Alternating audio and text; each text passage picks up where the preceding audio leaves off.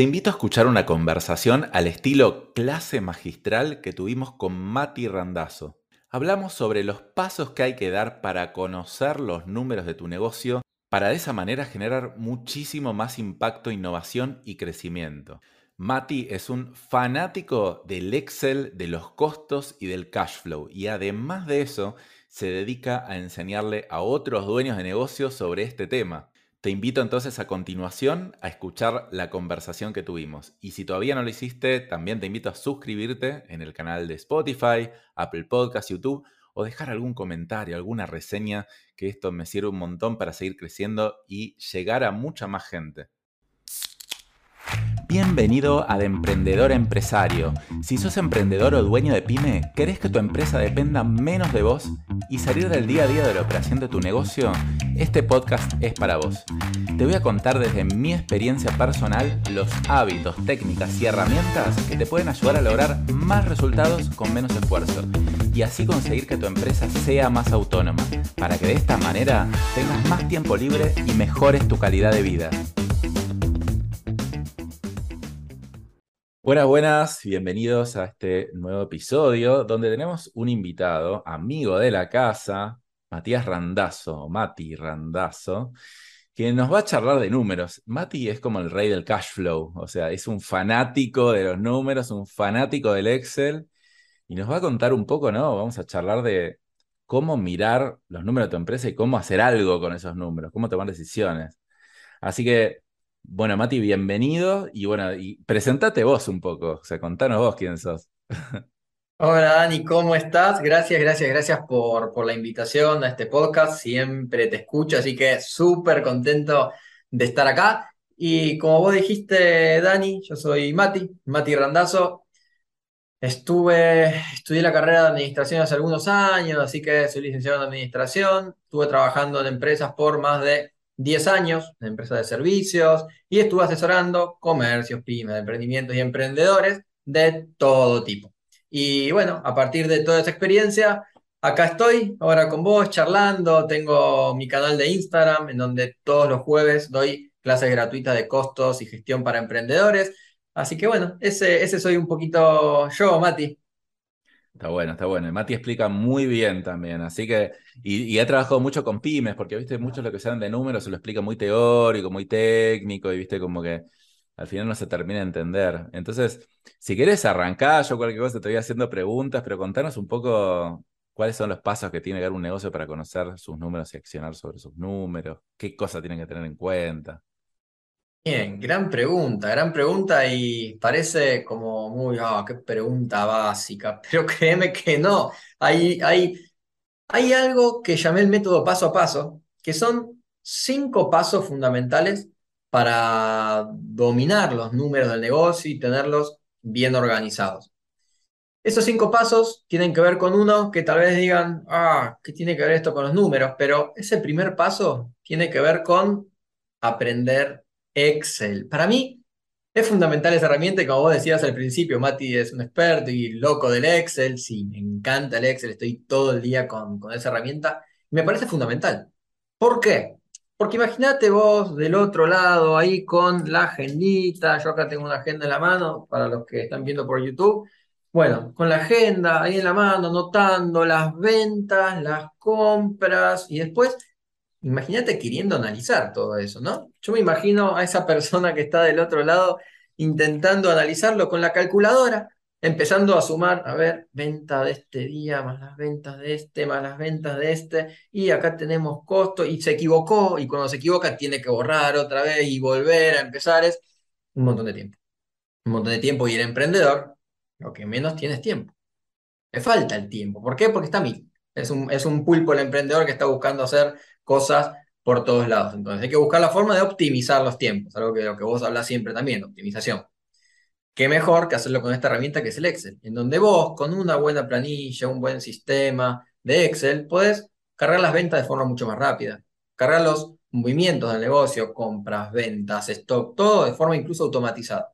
Entonces, ¿qué mejor que, no digo vuélvanse expertos, pero aprendan un poquito ¿Para qué? Y para agilizar un poco, automatizar cargas, ventas, compras, y eso lo que implica después es poder analizar más rápido. Porque cuando vos sabés Excel y tenés la información cargada en Excel, con dos, tres botones podés analizar. Una tabla dinámica o alguna automatización en donde directamente cargas y te, te dice cuál es el resultado del mes. Todo eso, otra vez, gracias a qué? A Excel. Entonces, el paso número uno es aprendan Excel. A ver, te hago unas preguntas sobre esto. Eh, una es Excel o Google Sheet. O sea, el Google Sheet es el Excel de Google. ¿Hay alguno mejor que otro? ¿Qué recomendás? La, la realidad es que Google Sheets está muy bueno por el hecho de que está todo en la nube. Bien, todo eso está en la nube, lo puedes trabajar en cualquier momento, en cualquier lugar, mientras tengas internet. Ahora, Excel, la verdad que a mí me gusta mucho más, lo veo con mucha más potencialidad, muchas más funcionalidades que Google Sheets. E incluso a mí al menos me gusta mucho más Excel y trabajo con Excel. Incluso si tengo que subirlo, lo subo y después lo descargo en otra compu y lo sigo trabajando. O lo mando por mail, me lo automando por mail y entonces yo ya tengo la planilla y la trabajo desde otro lado, desde otra compu, donde sea. Pero las dos son válidas, claro. Es muy similar al, comienzo, el trabajar con ambas herramientas. Si ven un, Google Sheets y ven el Excel, son muy parecidos. Incluso las fórmulas a veces están en inglés, en Google Sheets y en Excel no, pero también las puedes poner en castellano y te lo entiende. Entonces, no, no, no, no hay mucha diferencia al principio. Después, cuando ya ahí se le quiere dar una vueltita de rosca, a mí me gusta más el, Excel particularmente. Mira, Excel es un poco más potente, por lo menos lo era antes, o sea, yo antes usaba Excel hasta que...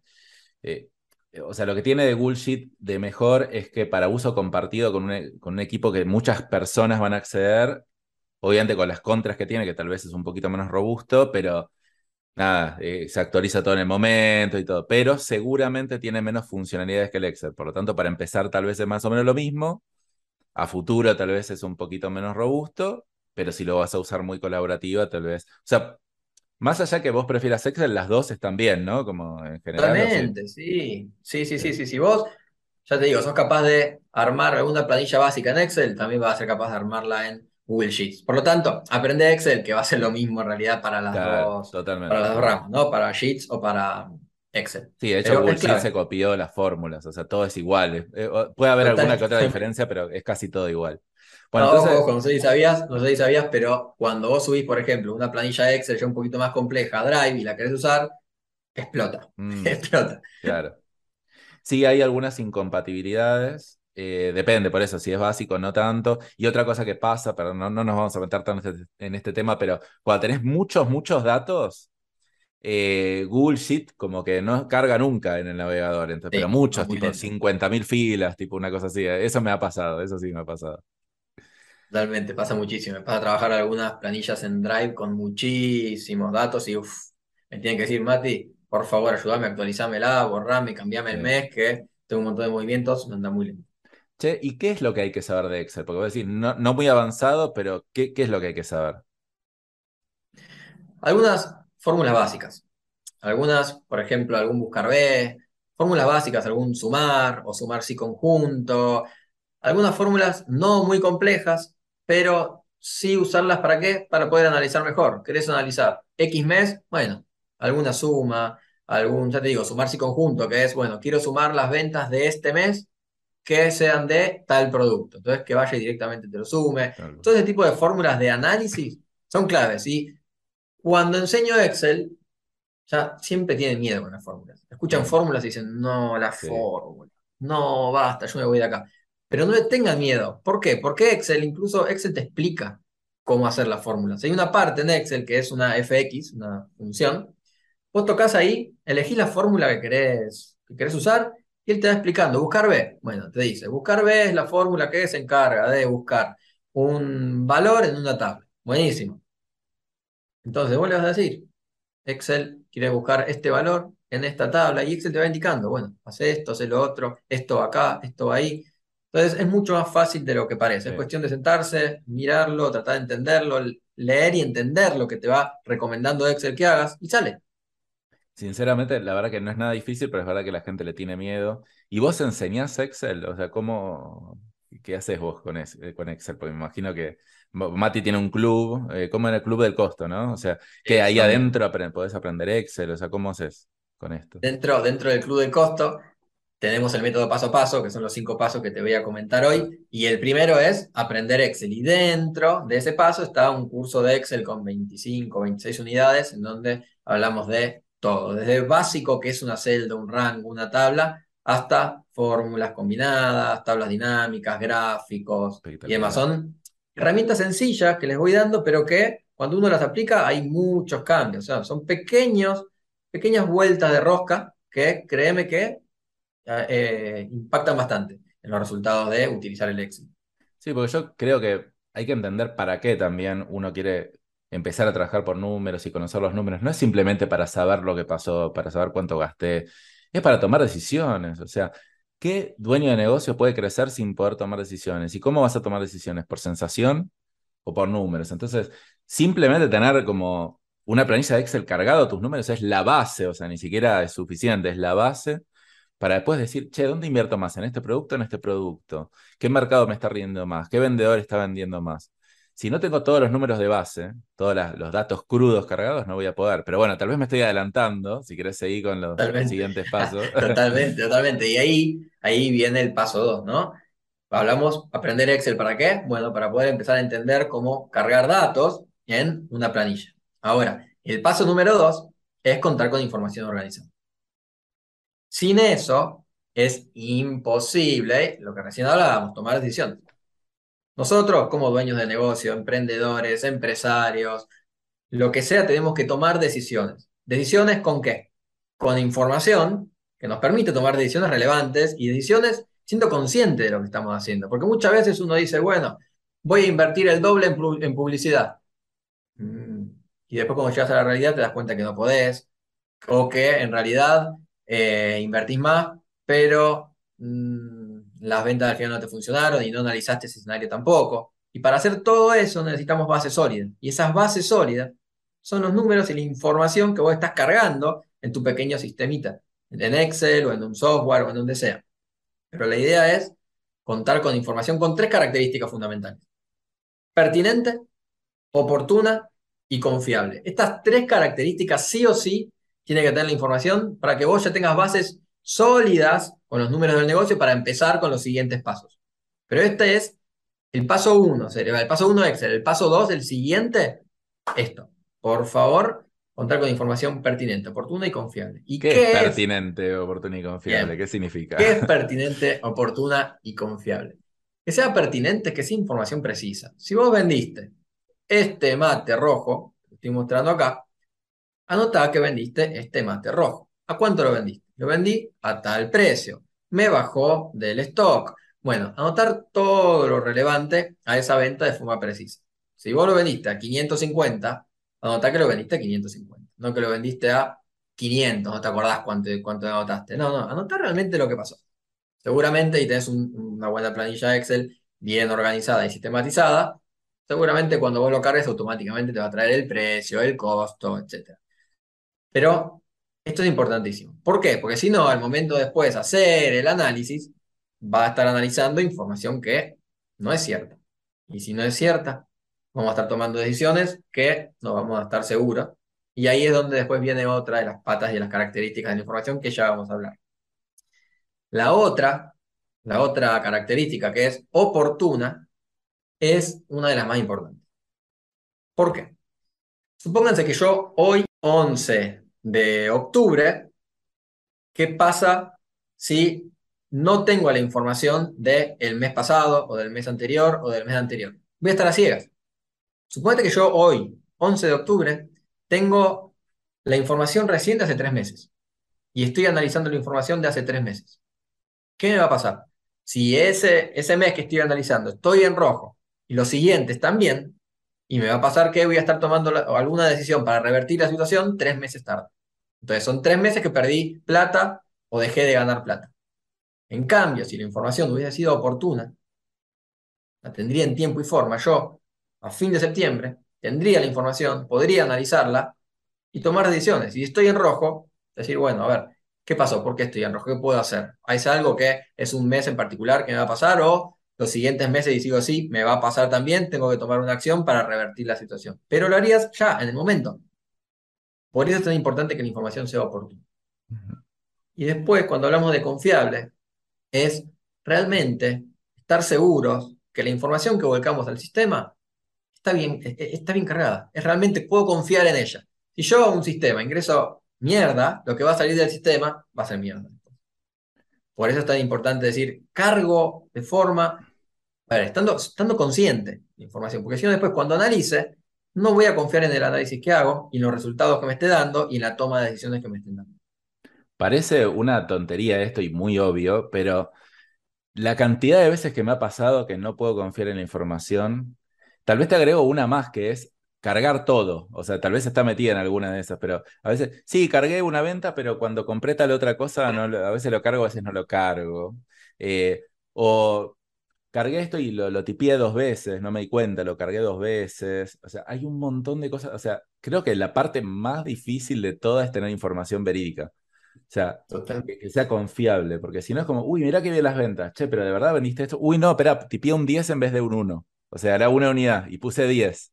Hay un montón de esas cosas que pasan, ¿eh? Y todavía me siguen pasando a, a mí en las empresas. Una cosa que yo agrego es, ok, cargar todo esto de manera precisa, verídica, pero después hacer una auditoría a fin de mes, es decir, eh, tipo a fin de mes, che, reviso, che, está bien estos números, a ver, vendí esto, no hay algo raro, algo que noté mal, que anoté un producto que vendí y en verdad era otro, viste, como que hacer un repaso. Incluso así es bastante difícil, no sé por experiencia tuya si la gente lo carga bien al final o más o menos. Pasa mucho, verá, eh, yo eh, hago algunos trabajos para algunas empresas y en una de ellas lo que veo, todos los meses, por ejemplo, hay una línea que es los honorarios que paga la empresa. Y ronda los 10 millones por mes. Ahora, había un mes que me estaba dando que la empresa pagaba 27 millones de honorarios. Y digo, pucha, ¿qué está pasando acá? Tengo que, claro, pongo a analizar, analizar, analizar.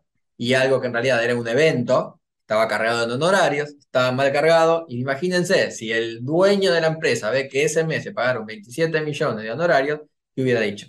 Eh, ¿Qué pasó? Hay que recortar, hay que hacer esto, hay que hacer lo otro. Cuando en realidad fue una mala carga debería haber estado cargado correctamente en otra línea, no en honorarios. Y bueno, el resultado claramente después fueron 10 millones cuando hice la corrección. Pero hay que estar también atentos, como vos decís, hacer una auditoría para después, cuando analizamos, vemos los resultados, leerlos bien. Qué aburrido todo esto, Mati. O sea, eh, hasta ahora no tuve ningún beneficio, cargué. O sea, yo creo que por esto les cuesta tanto a, los dueños de negocio, porque encima de todo lo que tengo que hacer, tengo que cargar, tengo que verificar que esté bien, todo esto es como mucho trabajo, ¿no? Y es trabajo, pero es, es clave. ¿Sabes que hay un testimonio que siempre me dicen? Eh, ahí no lo tengo acá para leerlo, pero me dicen a ver si, si recuerdo exactamente las palabras, me dice algo así como, antes veía como tedioso cargar toda la información, pero hoy me doy cuenta que sin ella no sé en dónde estoy parado y hacia dónde estoy yendo. Ese era el testimonio y Está bueno. es real, es real, es real. Vos sin ese tipo de información no podés tomar decisiones. Y vos, como dueño de negocio, emprendedor, empresario, tengas una mini, mini pyme, o sea, vos solo que estás emprendiendo, tenés que tener sumamente claro esto para tomar decisiones. Los números no mienten. Y los números son los que a vos te van a, dar el sustento para tomar la decisión que tengas que tomar. Y los voy a asustar un poco más. A veces es para no quebrar. O sea, a veces es, che, mirá, más o menos me va bien. No, no, boludo, tenés un montón de, crédito en la calle y la verdad tu cuenta está en rojo, pero como tenés cash que, se va moviendo, no te estás dando cuenta. Y después otro, yo creo que también eh, otro error es quedarse en el paso 2, porque bueno, sí, tengo un Excel, cargo las cosas, pero no hago nada con eso. Entonces es, tengo todo el costo y el trabajo de hacerlo, pero no tengo el beneficio. Por eso para mí hasta el paso 2 es todo costo. Es decir, es algo que no voy a ver el rédito positivo. Ahora seguramente los siguientes pasos ya viene como, como, como lo bueno, ¿no? Sí, estos dos pasos son los más, ah, tal vez como vos decís, tediosos y demás. Después se viene la parte más divertida, que tiene que ver ya con el paso 3 y 4. Vamos a hablar primero del 3, y después del 4 tiene más que ver con lo que estás planteando. Pero el paso número 3 tiene que ver con, ay, este tema me encanta, conocer los costos. Qué importante que es conocer la estructura de costos de tu negocio y los costos de cada uno de tus productos o servicios que vos vendas. Esto es fundamental porque a partir de ahí plantea estrategias. Decís, bueno, a ver, este producto tiene tales costos, este es mi precio de venta, este es mi margen o mi contribución marginal, como lo llamo. ¿Qué pasa? ¿Qué hago? ¿Me conviene vender el A, el B, el C? ¿Cuál me conviene vender? ¿A dónde, hacia dónde apunto mi estrategia de venta? ¿A qué producto tengo que apuntar?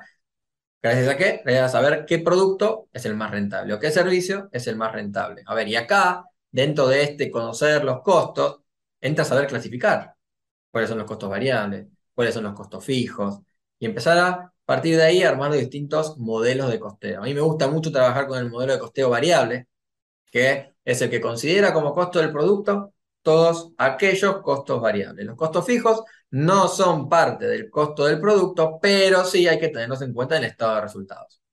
Me gusta mucho trabajar con ese tipo de, modelo variable o variabilista, en donde ya les digo, lo que, lo, que, lo que trata de hacer ese modelo es, cada producto tiene su costo variable, la diferencia entre el precio de venta y ese costo variable se denomina contribución marginal, y esa contribución marginal que genera cada producto, la sumatoria de las contribuciones marginales de los productos que se venden en un determinado periodo, tienen que cubrir esos costos fijos del periodo.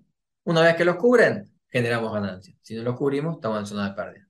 Esto en producto, ¿no? Y en servicio es un poquito más enredado. Te digo porque yo pasé por las dos cosas, o sea, producto y servicio.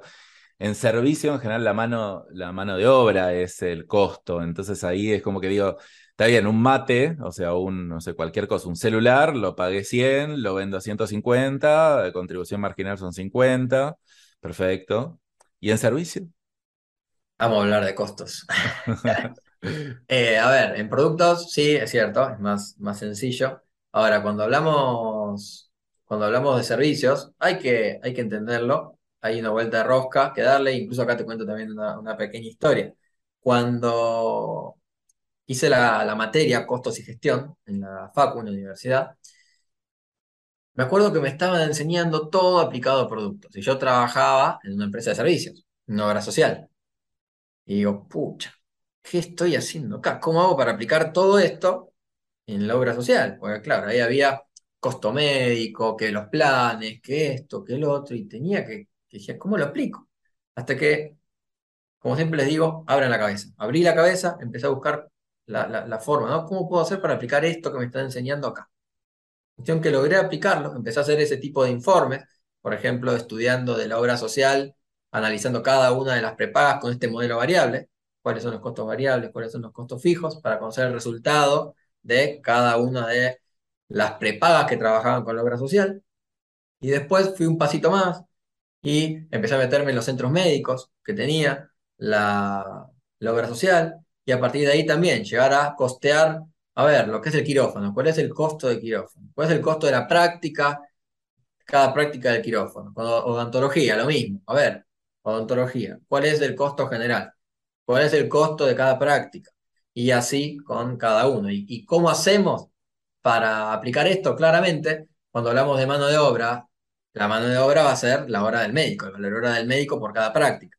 Cuando hablamos de materias primas, ahí vamos a tener los distintos insumos, alcohol, guantes, eh, alcohol en gel, descartables, etc. Cuando tenemos costo fijo, vamos a tener seguramente ahí, bueno, alquiler, seguros, eh, amortizaciones de los distintos equipamientos, etc. Entonces, ¿se puede aplicar? Sí, es cuestión de entender bien la teoría y una vez que lo entendés, es decir, bueno, a ver, ¿cómo puedo hacer para aplicarlo? Y siempre hagas este tipo de preguntas capacitantes, ¿no? Preguntas que te permitan a vos encontrar el cómo y no la excusa y tener esa excusita y decir, no, esto no aplica, no, esto es muy difícil, no, esto no.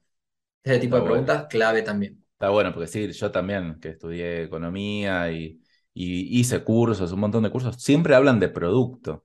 Y tal vez hay gente que vende producto, hay gente que vende servicio, hay gente que vende un mix de las dos.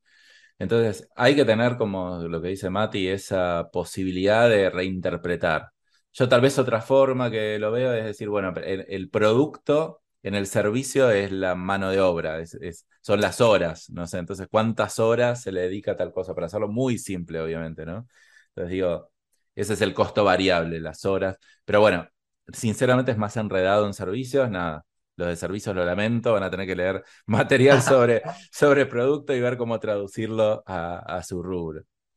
Bueno, perfecto. Es, Entonces... es aplicable, totalmente, totalmente aplicable. Perfecto. Entonces vimos la tercera que es costos, conocer tus costos. Bien. Y vamos con el número 4. Que el paso número 4 tiene que ver con usar esa información que tenemos, toda esa información que tenemos de costos, las cargas, etcétera, analizarla. ¿Para qué la voy a tener ahí? Es como tener una Ferrari en la cochera ahí estacionada, escuchar, mirá qué lindo ese motor, uy, mirá qué ilustrado que está, pero la dejas ahí, no te sirve de nada. Vos, la información que tengas, tenés que analizarla, porque de nada nos sirve si no es información. ¿De qué me sirve tener todo bien cargado, hermoso, prolijito, súper confiable, si la tengo ahí no va nada? Para perdiste el tiempo. Porque eso sí, perder el tiempo. Si la, tenés y no la usás, estás perdiendo el tiempo. ¿Me, puedes dar ejemplos de esto? Porque es como yo digo, a ver, ¿qué, es lo que veo hacer a los dueños? Los dueños lo miran. a ver, con suerte llegan al paso de miro lo que pasó, pero no sé qué hacer con esto. O sea, es decir, mira, mi, factura fue, mi facturación fue tanto, mis costos fueron tanto, y lo veo como Google Analytics cuando lo instalan en la página web y dicen, uy, mira cuántas visitas tuve en mi página. 14. Uy, el otro día 28 y el otro día 12. Y, lo está mirando todo el tiempo como si fuera la bolsa, ¿viste? Que sube y baja, pero no toma acción. Le digo, ¿para qué te sirve verlo? Está bueno verlo, pero ¿qué se puede hacer? O sea, ¿qué, qué decisiones podríamos llegar a tomar? Ejemplos, obviamente hay un montón, pero algunos ejemplos que se te ocurren. Bien, bien, bien, me encanta. Bueno, primero y principal, el analizarlo implica, primero, armemos un estado de resultados. Tenemos todo para armarlo, tenemos toda la información. Empecemos a organizarla ya en forma de cuadro, agrupado, en donde tengamos, bueno, ingresos por un lado, costos variables por el otro. ¿Qué es un estado de resultados? Explícanos eh, para que no conoce. Un estado de resultados es un cuadro en donde organizamos la información. ¿Para qué? Para que, primero, entender cómo nos va el negocio, ganamos o perdemos. Y segundo, para tener toda esa información de forma realmente, y valga la redundancia, organizada y ordenada en un cuadro a modo de resumen. Pues toda esa información que tenés, venta de este producto, este producto, este producto, compras, compras, salida de fondo, todo en un mismo cuadrito organizado que te va a permitir y facilitar tomar decisiones. Vos con ese cuadrito vas a ver, bueno, a ver, estas fueron el total de ventas de enero. Estos que están acá son costos variables de enero. Estos que están acá son todos los costos fijos y acá tengo mi utilidad. Y a partir de ahí, esto claramente tenemos que hacerlo mes a mes. A partir de ahí empezar a analizar, a ver cómo están evolucionando las ventas, cómo están evolucionando los costos, esa contribución marginal, cómo evoluciona, los índices, a ver, hay algo que se llama el índice de variabilidad y el margen de contribución, que son dos conceptos importantísimos. Cuando hay, hay tanta inflación, no nos podemos guiar tanto por la parte nominal, empecemos a guiarnos por la parte porcentual también. Espera, que estamos metiendo varios conceptos que quiero estar, seguro que la gente conozca. a ver, ¿qué es parte nominal? Eh, ¿qué, sería la parte, nominal es. La parte nominal es. Mis ventas fueron 100.000, mis costos variables fueron 50.000 y mi contribución marginal 50.000. Esos números es nominal, son números. Enteros, son, enteros, no son porcentuales, sí. Yo trato de traducirlo a, lenguaje pyme. Bien, bien, bien, bien, bien. Entonces, números. Vos ahí estamos hablando de números. Ahora, cuando hablamos porcentualmente, ya ahí sí estamos hablando de porcentajes. Entonces, si yo te digo todos los meses mi costo y mi precio es 100, 100 mil pesos de, de, venta y 50 mil pesos de costo, si yo eso lo traslado en el tiempo, y en realidad estoy complicado porque con inflación estoy perdiendo, puede subir, puede bajar, pero siempre lo voy a estar viendo de esa forma nominal. Por eso es importante la forma porcentual, que tiene que ver con cuál es la proporción de mis ventas que es costo variable. Y a eso lo llamamos índice de variabilidad. A la proporción de mis ventas que es costo variable, lo llamamos índice de variabilidad. Y esto está buenísimo, conocerlo. Lo mismo con el margen de contribución. A la proporción de mis ventas, que es contribución marginal, lo llamamos margen de contribución. Y esos dos indicadores son fundamentales. Mientras mayor es tu margen de contribución, quiere decir que vas a tener mayor parte del precio de venta que es contribución marginal. Y esa contribución es la que a vos te va a ayudar a cubrir los costos fijos. Perfecto, perfecto. Mira, un ejemplo tal vez más auditivo eh, que se entiende es, che, yo todos los meses voy viendo que, no sé, el porcentaje de mis costos fijos fueron un 50% de, de mis ventas. Pero al mes que viene veo que fueron un 53% y al mes que viene fueron un 57%. Che, espera, me voy dando cuenta rápido que mis costos fijos están subiendo. Porque si bien subieron un 3% cada mes, tal vez si vos no haces esta cuenta, este estado de resultados, te das cuenta cuando ya está en el 70%. Y cuando está en el 70% ya es media tarde para recortar porque a nadie, a nadie le gusta. Entonces es como que te, te ayuda a ver los números como de manera más macro, en vez de ver el detalle de las cosas, digo, che, a ver como el panorama general como viene, ¿no? Totalmente, y esto no es lo único. ¿eh? a ver, la realidad es que todo lo que vos cargues es analizable. Usted tiene que seguir a vos para tomar decisiones. Si vos ves, por ejemplo, que tu producto más rentable es el que menos estás vendiendo, ¿qué pasó? ¿Por qué está pasando eso? Si es el más rentable. ¿Por qué no vas y te pones a aplicar estrategias para vender O al contrario, el que menos rentable es es el que más estás vendiendo. ¿Va de acuerdo a tu estrategia o no? Si la respuesta es sí, ok, está bien. Si la respuesta es no, bueno, esta atención, hagamos algo para modificar esto. Entonces, todo es analizable. ¿Quién es tu, tu mejor cliente? ¿Quién es tu peor cliente? ¿Qué pasaría si perdés a X cliente? Entonces, todo es para analizar. Tus proveedores. Incluso cuando vos hacer las cargas, supónganse, de venta, yo siempre lo que les recomiendo es no solamente carguen la venta, sino también cuándo van a cobrar esa venta. Y eso también ahí tenemos para analizar. ¿Cuánto de lo que tengo que cobrar cobré? ¿Cuánto está pendiente? ¿Cómo son los estados de cuenta de mis distintos clientes? Todo es analizable. Entonces, aprovechemos la información para analizar. Sí, tal cual. A ver, doy un par de ejemplos más. Por ejemplo, es en el tema de clientes. ¿Cuántos clientes representan el 80% de mi facturación? O, o no sé, Tal vez me doy cuenta que, o sea, hago una lista de los clientes, cuánto les vendí los últimos meses, y me doy cuenta que hay dos clientes que me compran el 40% de las ventas. Cosa que uno dice, bueno, ¿qué problema hay? Y si se me dan de baja esos dos clientes, bueno, o sea, no quiere decir que les deje de vender, pero por lo menos hay empresas que quiebran por esto. Entonces, por lo menos lo tengo presente. Entonces digo, che, espera, tengo que salir a captar clientes nuevos porque no puede ser que dos clientes representen el 40%. Entonces tengo que o, ante las prioridades prefiero vender la otra antes que a este, porque ahí es como que esos dos clientes se pueden quedar un montón de tiempo con nosotros, un montón. El momento que se dan de baja y en general pasa todo junto, estás en el horno. O sea, ¿quién aguanta una baja de 40% de la facturación? Lo otro es ver el margen de venta de producto, porque de repente decimos, che, qué bien, estamos vendiendo más, pero estamos vendiendo más del producto que es menos rentable. Entonces, esa venta no se traduce ni siquiera en más rentabilidad, sino en menos porque estamos cambiando la proporción. Entonces, eh, como decías antes, es como que si esto se ve tarde, se suele ver tarde, tres meses tarde, seis meses tarde, un año tarde, entonces ya ahí es muy difícil volver atrás. Y estamos siendo todo el tiempo reactivos en vez de proactivos con las cosas que podemos hacer. Está bueno, está bueno. No sé si algo más de la 4, del punto 4, o ya pasamos al 5.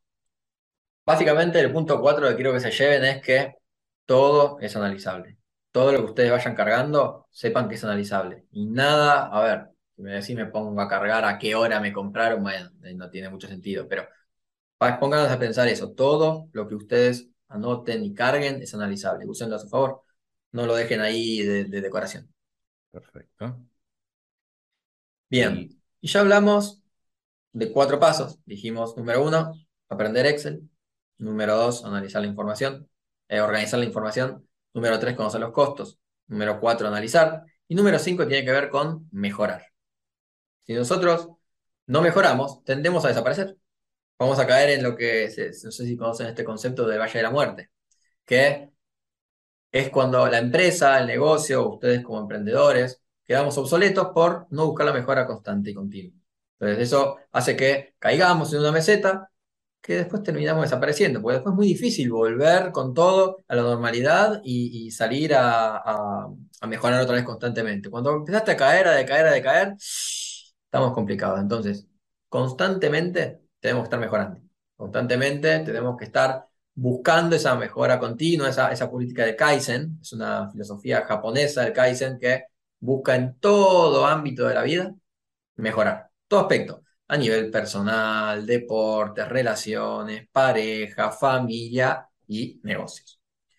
Háganlo siempre, mejorar. ¿Y cómo podemos hacer? Pues es muy fácil. Decir, ajá, hay que mejorar todos los meses, pero ¿cómo mejoro? Bueno, no sé si alguna vez les pasó, o a vos te pasó, Dani, que tuviste una cita fallida. ¿Te pasó alguna vez? Seguro. Hace mucho, pero sí. Bien. ¿Qué, es lo que pasa? Seguramente uno va con todas las expectativas. No, hoy voy a conocer a la mujer de mi vida, la mujer de mis sueños, me voy a casar, voy a tener hijos. Vas a, la, a, esa, a a esa cita y sale todo mal. Todo, todo, todo salió mal. Claro, ¿qué pasó después de esa? De vos tenías todas las expectativas, todo salió mal. Y después seguramente reflexionaste, ¿qué pasó? ¿Qué hice para, para que me haya ido tan mal? Bueno, de ahí van a salir conclusiones. ¿Qué tengo que hacer en la próxima? ¿Qué tengo que mejorar? Me puse un perfume feo, la llevé a un lugar malo, no averigüé a dónde tenía que llevar a, a comer, a almorzar. Bueno, ¿qué hice mal? Para la próxima, no repetirlo. Para la próxima, mejorar. De eso se trata, de entender qué es lo que estamos haciendo. Entender si lo hicimos bien o lo hicimos mal, y lo que hicimos mal, buscarle la vuelta de rosca. ¿Para qué? Para mejorar y que en la próxima no nos pase lo mismo. A esto también en las, en las empresas se lo llama control de gestión, que tiene que ver con comparar lo que realmente ocurrió con lo que creíamos que iba a pasar. Y a partir de ahí, de esas comparaciones, es que van surgiendo conclusiones. Por ejemplo, pensé que iba a vender 100.000, vendí 50.000. ¿Qué pasó? ¿Por qué vendí 50.000? ¿Le aflojé la publicidad? ¿Me enfermé y como soy el único del negocio no pude vender? Eh, ¿Qué pasó? Bueno, la próxima sabrás que si te enfermaste tenés que tener un reemplazo.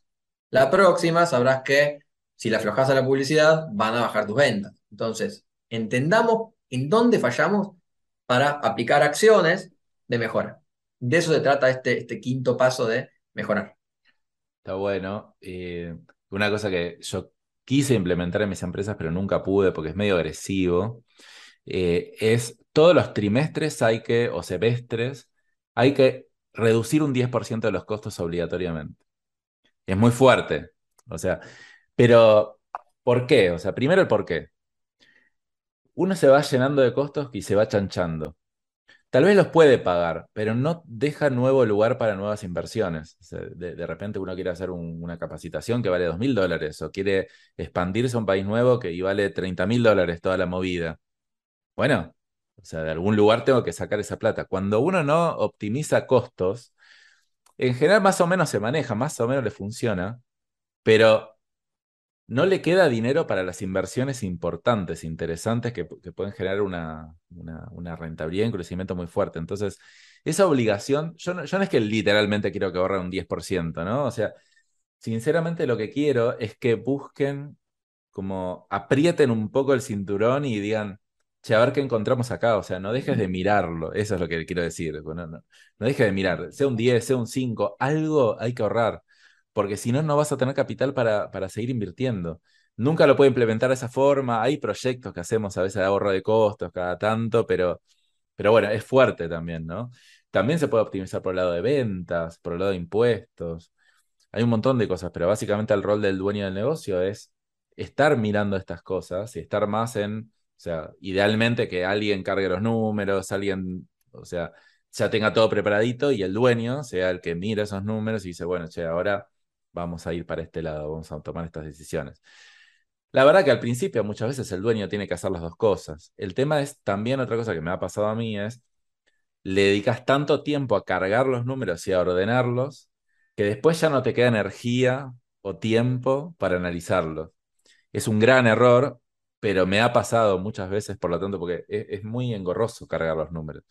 Entonces, si lo puede hacer otra persona mejor, o si podés establecer dos momentos diferentes, uno para ordenar y uno para eh, analizar. Entonces, un día ordenas todos los números y al otro día analizás todos los números. Separalo esos dos roles y volverlos suficientemente importantes para poder tomar decisiones. Y te vas dando cuenta que si ni bien, em, ni bien empezás haciendo esto, eh, hay oportunidades muy obvias.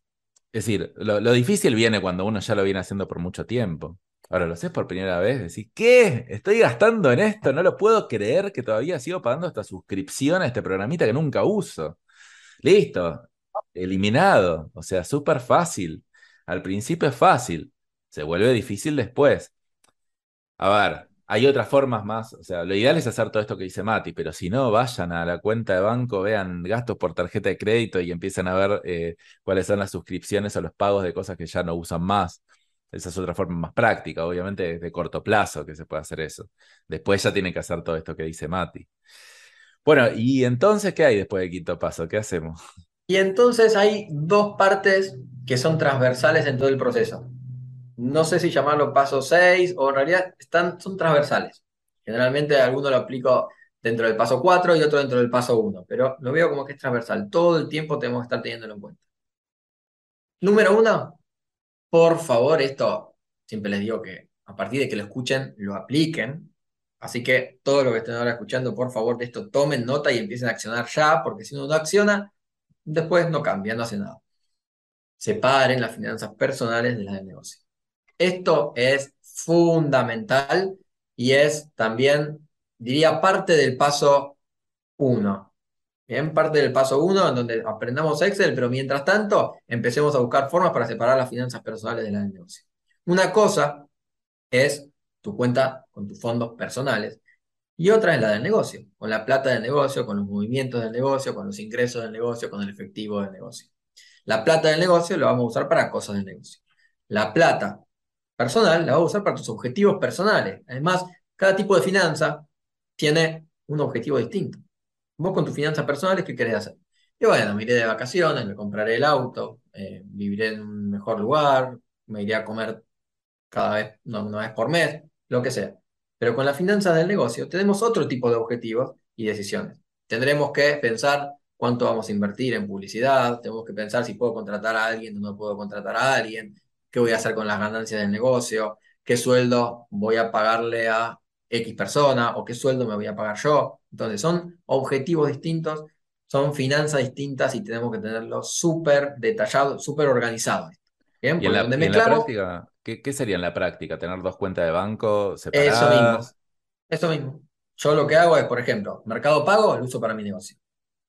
Mi cuenta bancaria del banco X lo uso para mis cosas personales. Entonces, ¿qué hago? A fin de mes, yo digo, eh, bueno, este es mi sueldo. Agarro el sueldo, me lo transfiero a mi cuenta de banco, listo, eso lo uso para mis cosas personales. Lo otro queda para el negocio. Eso, si tenés efectivo, porque vendés, si tenés un, local comercial a la calle, tendrás el efectivo del negocio y el efectivo propio. Lo que hagas, las compras que hagas con el negocio, usarás el efectivo del negocio. Si vos te quieres ir a comprar una manzana en la verdulería, te lo compras con tu plata, no con el negocio. Está bueno. Por lo menos separarlo en tu ¿eh? cabeza. Sí, sí, sí, totalmente. No, no, en la cabeza no sirve. No, sirve no, no, no, pero digo, eh, después conceptualmente vas a poder hacer algunas cosas y otras no. Por ejemplo, sí, transferite tu sueldo a la cuenta de banco, pero, en la, pero hay muchas más cosas que hacer. Entonces, en la cabeza, básicamente, yo lo que digo es separar, que entiendas que vos no sos tu negocio. Entonces, como que te pongas en dos roles. Vos sos un empleado de tu negocio y vos tenés un sueldo. Después también serás el socio que retira ganancias. Después en la práctica, como dice Mati, bueno, una cuenta para una cosa, otra cuenta para otra. Hay cuentas gratuitas que uno se puede abrir en bancos digitales, Brubank, no sé, hay otros bancos, entonces ni siquiera hay que hay muchísimo. tal cual. Pero créanme que si, si esto no lo aplican, empiezan los problemas después. Porque dicen, che, mi, mi negocio da pérdida. ¿Y estás seguro que el negocio da pérdida y lo estás matando vos que estás sacando plata además? Mm. Ojo. O al revés. gano buena plata, pero eh, Claro, porque no me pago nada, o sea, me pago re poquito a mí, pero si me pagara bien, en realidad el negocio no funciona. O sea, si tuviera que contratar un empleado que me reemplace o que haga ciertas partes de las tareas, no puedo porque no tengo un negocio, porque en realidad saco poco. De las dos formas puede ir, ¿no? Totalmente, sí, sí, sí, pero por eso es, es, esta parte es fundamental también. Dentro de las bases de, de todo negocio, es más, a ver, no hay empresa que tenga las cosas mezcladas.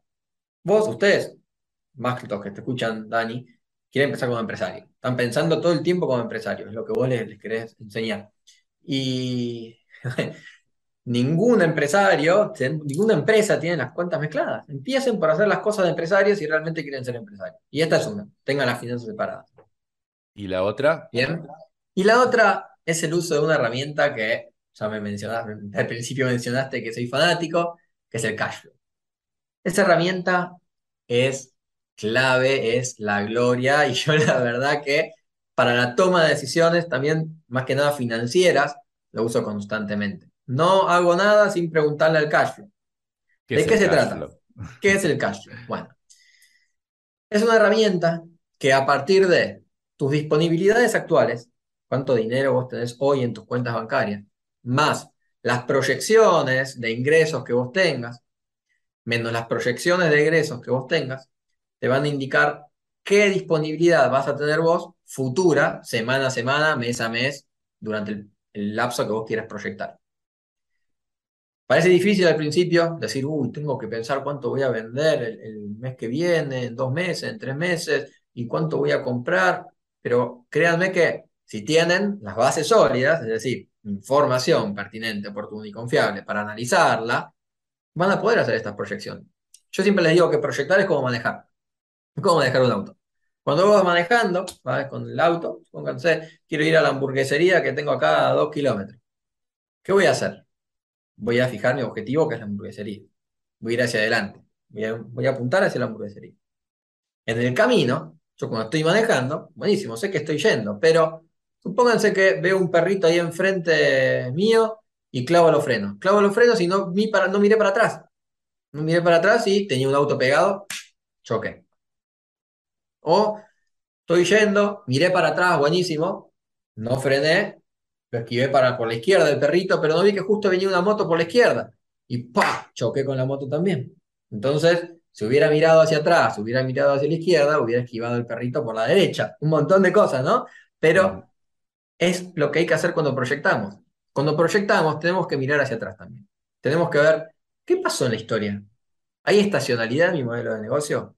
¿Hay momentos en los que vendo más, en los que vendo menos? La heladería, por ejemplo, saben que se vende mucho más en verano que en invierno. Entonces, eso lo tenemos que proyectar. Tenemos que saber que en invierno vamos a tener un flujo de fondos mucho menor que en los meses de verano. ¿Qué acciones podemos tomar para incrementarlo? También, ¿no? Viene la parte de análisis, de mejora, pero ya sabemos que los meses de invierno van a ser meses más flojos. Lo vamos a proyectar. O por lo menos tengo que saber que en invierno, que en verano tengo que ahorrar. O sea, porque hay gente que no, bueno, dice, uy, qué bien que estoy ganando. Pero, verá, parte de eso lo vas a usar para las pérdidas que tengas en invierno. Eso mismo, de eso se trata el cash Vos, con, vos vas a saber que vas a tener un montón de dinero en los meses fuertes, que después vas a tener que distribuir bien en los meses débiles. ¿Para qué? Y para no, no quedar en rojo, para poder pagar y cubrir, los costos fijos. Ahora, eso es el espejo retrovisor. El, izquierdo y el derecho, los, los, que, los que miran hacia los costados, tienen que ver con el hoy. ¿Cómo me está yendo hoy? ¿Estoy en un periodo de crecimiento? Porque tal vez yo estoy creciendo y sé que en invierno se vende menos, pero voy a proyectar menos en función del crecimiento que estoy teniendo. Mm. Es decir, voy a proyectar seguramente más que el año pasado, no solamente por inflación, sino por un factor de crecimiento. Estoy creciendo. Va a ser menos lo que voy a vender, pero estoy en crecimiento. O cómo está el mercado, cómo está el entorno. Todo tenemos que tener en cuenta. Y también los objetivos, ¿no? ¿Hacia dónde quiero ir? La hamburguesería. en este caso. No, eh, me parece fantástico. Es, a ver, todo esto obviamente yo lo conozco porque también estudié esto, pero veo que, que es muy lejano, o sea, a la realidad de las pymes hoy. O sea, con suerte te van a registrar los datos, pero proyección. O sea, planificar estacionalidad, planificar crecimiento, tipo, es, muy difícil, ¿no? Como que, no sé, suena muy difícil, la verdad que no es tan difícil, es como el Excel. Es como le tenemos miedo a los números. no, sé por qué, no sé por qué le tenemos miedo a los números es como si fueran malos, no sé, o si fueran difíciles. Y acá estamos hablando de números básicos, o sea, no estamos hablando de que, está bien, tal vez Mati tiró muchas palabras que tal vez no habían escuchado, pero no es complejo hacer esto. estos son números, o sea, para alguien que estudia finanzas o lo que sea, es primer clase de finanzas de la universidad. O sea, es como que es, es muy básico, pero también entender que cuando uno no está acostumbrado a pensar, porque yo lo que creo es que el dueño y solo está acostumbrado a pensar en el hoy. Y, empezar a pensar en el, mañana y el pasado es como habilitar dos capas de la mente que, hasta ahora no habían funcionado de esa manera. Y esto lo que dice Mati, todo esto es, lo básico. Después hay un montón de, o sea, yo ya empiezo a hacer proyecciones más avanzadas, cómo proyecto una expansión a un nuevo país. Hay un montón de cosas que son más avanzadas. Esto es como para, decir, che, mirá, me aseguro de cubrir mis costos de la empresa y ganar un poquito. O sea, a partir de esto, obviamente, si se va mejorando un poquito los ingresos, se va bajando un poquito los costos, se va entendiendo un poquitito más cada cosa, después como es el día y la noche. O sea, al final lo que termina pasando, según lo que yo veo, es que el que hace esto y, va haciendo una pequeña mejora continua, pero explota. O sea, esto y otras cosas, obviamente, ¿no? Explota y gana 100 veces más que un emprendedor promedio 100, 500, 1000 veces más. Y el que no lo hace se queda estancado por siempre. O sea, yo no conozco a ningún empresario en serio que no haga esto. O sea, no existe. O sea, no existe alguien que, va, salvo que sea como un, no sé, algún arreglo especial con el gobierno, algún monopolio muy específico, pero, pero si no, no existe, ¿no? No, es que hay que, de verdad, ahí es clave para la toma de decisiones. Eh, tienen que usarlo y mm, te, te abre mucho la cabeza al momento de, ya te digo, mirar hacia adelante, pensar cómo voy a estar de acá un periodo de tiempo, cuánto tengo que invertir, cuánto puedo retirar, qué estrategias voy a planear y esas esas estrategias, bajarla a números. Porque también acá hay algo que quiero que se graben y es toda decisión que ustedes tomen impacta en los números.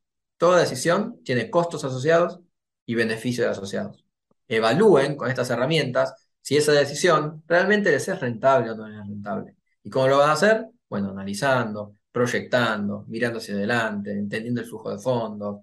Todo eso, créanme que son herramientas que si quieren que, que el negocio despegue y llevarlo de forma profesional, lo tienen que hacer. Y bueno, y son las cosas que dentro del club del costo les enseño siempre a, a todos los chicos. Está bueno, está bueno. Y, ahora sí, contanos dónde pueden aprender más de esto. Porque primero contanos de tus clases eh, que das todas las semanas y después un poquito del Club del Costo también. Bien, todos los jueves, 20 horas Argentina, doy clases de costos y gestión para emprendedores por, por Instagram. Diversos temas. Ya hace más de 100 clases que, que se van dando 100 clases de un montón de temas. Tenemos estados de resultados, mentalidad, productividad, stock, eh, precios de venta, lo que se les ocurra, tenemos clases. Y cada dos meses suelo hacer un pequeño desafío de cuatro días consecutivos, que lo llamo desafío de organización de negocios, que son cuatro días de clases gratuitas y al final de esos cuatro días, después tenemos la apertura del Club del Costo, que generalmente está cerrado, cada dos meses abre por un día. Se abre seis veces al año el club. Nada más. Y son para todos aquellos que se suman esos cuatro días de, clases gratuitas, se inscriben, se meten en el grupo de, WhatsApp, por ahí les enviamos las notificaciones, algunos regalos, sorpresas. Y bueno, luego del cuarto día tenemos la, apertura del club. Ahora el próximo va a ser en, en diciembre, la próxima apertura. Perfecto, acá estoy viendo el Instagram de Mati, es Matías Randazo con doble Z, eh, OK, o sea, Matías Randazo con doble Z, OK, de OK al final. Y bueno, ahí tienen, o sea, bueno, también es TikTokero, bueno, no sé, o, hace muchos reels, no sé si TikTok, pero, pero está full, Mati, me, encanta, me encanta cómo comunica. Y a ver si cliqueo en el link eh, de, del Instagram de Mati, me lleva a bueno, ahora me lleva a otra cosa, pero después creo que si clicas en el link del Instagram te lleva a registrarte en, el, clases gratuitas o no sé. Claro, exacto. Ustedes hacen clic en el enlace de mi perfil y se suman a las clases gratuitas. Dejan el mail y se suman, ya están suscritos para las clases gratuitas. Cuando es periodo de desafío de esos cuatro días, también hacen clic en el enlace de mi perfil y se suman a ese desafío de cuatro días en donde lo que les expliqué hoy, estos cinco pasos, se los explico con en cuatro días de clases. Che, y si alguien dice, espera, yo no quiero pasar por todo esto, quiero trabajar directo con Mati, ¿puede o no puede? Bien. Se puede, hay muy pocos, muy pocos cupos que tengo disponibles. Teníamos que charlar, generalmente hacemos una preasesoría, coordinamos y, charlamos, y si no, dentro de poco se van a estar lanzando también mentorías grupales, pocos, pocas personas, entre 10 y 15 personas, para trabajar un grupo más reducido. Yo lo que recomiendo en general es yo entiendo que todo el mundo prefiere el uno a uno, ¿viste? Lo personalizado.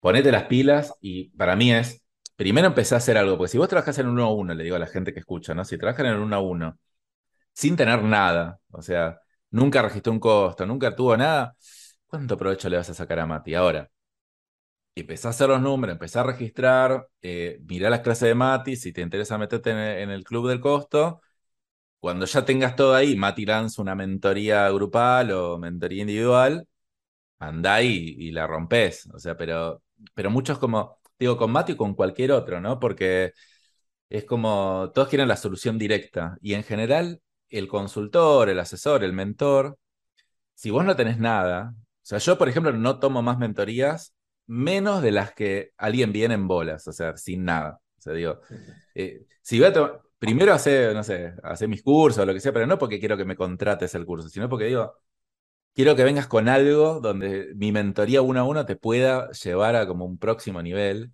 No quiero venir a enseñarte cómo cargar los datos al Excel, porque no tiene sentido, porque es como que no, no, no vas a sacar provecho. Así que, que bueno, para mí es súper interesante escucharlo a Mati. Eh, tal vez después vamos a hacer algunas cosas en conjunto. Pero bueno, ya saben dónde lo pueden encontrar. Así que bueno, por ahora lo dejamos. Muchos números en la cabeza. Amíguense con los números. Los números son amigos.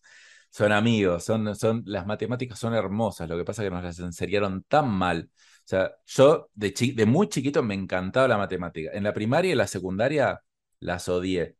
Y en la facultad, cuando me la enseñaron bien, o sea, las amé de nuevo. No se la enseñan tan mal, pero si realmente uno la, aprende de números con un propósito, con algo más, tipo para lograr tal cosa o para entender cómo hacer tal cosa, es como mucho más interesante y fácil dentro de todo. Así que bueno, Mati, buenísimo, te agradezco mucho por haber estado acá. Y bueno, tal vez nos vemos en otra ocasión, en, en otra charla, para hablar de otros temas. Claro que sí, Dani, cuando gustes. Muchísimas gracias por la invitación. Estoy para servirte. Muchas gracias a todos por escuchar. Nos vemos. Chau, chau, chau, chau, chau. Chao.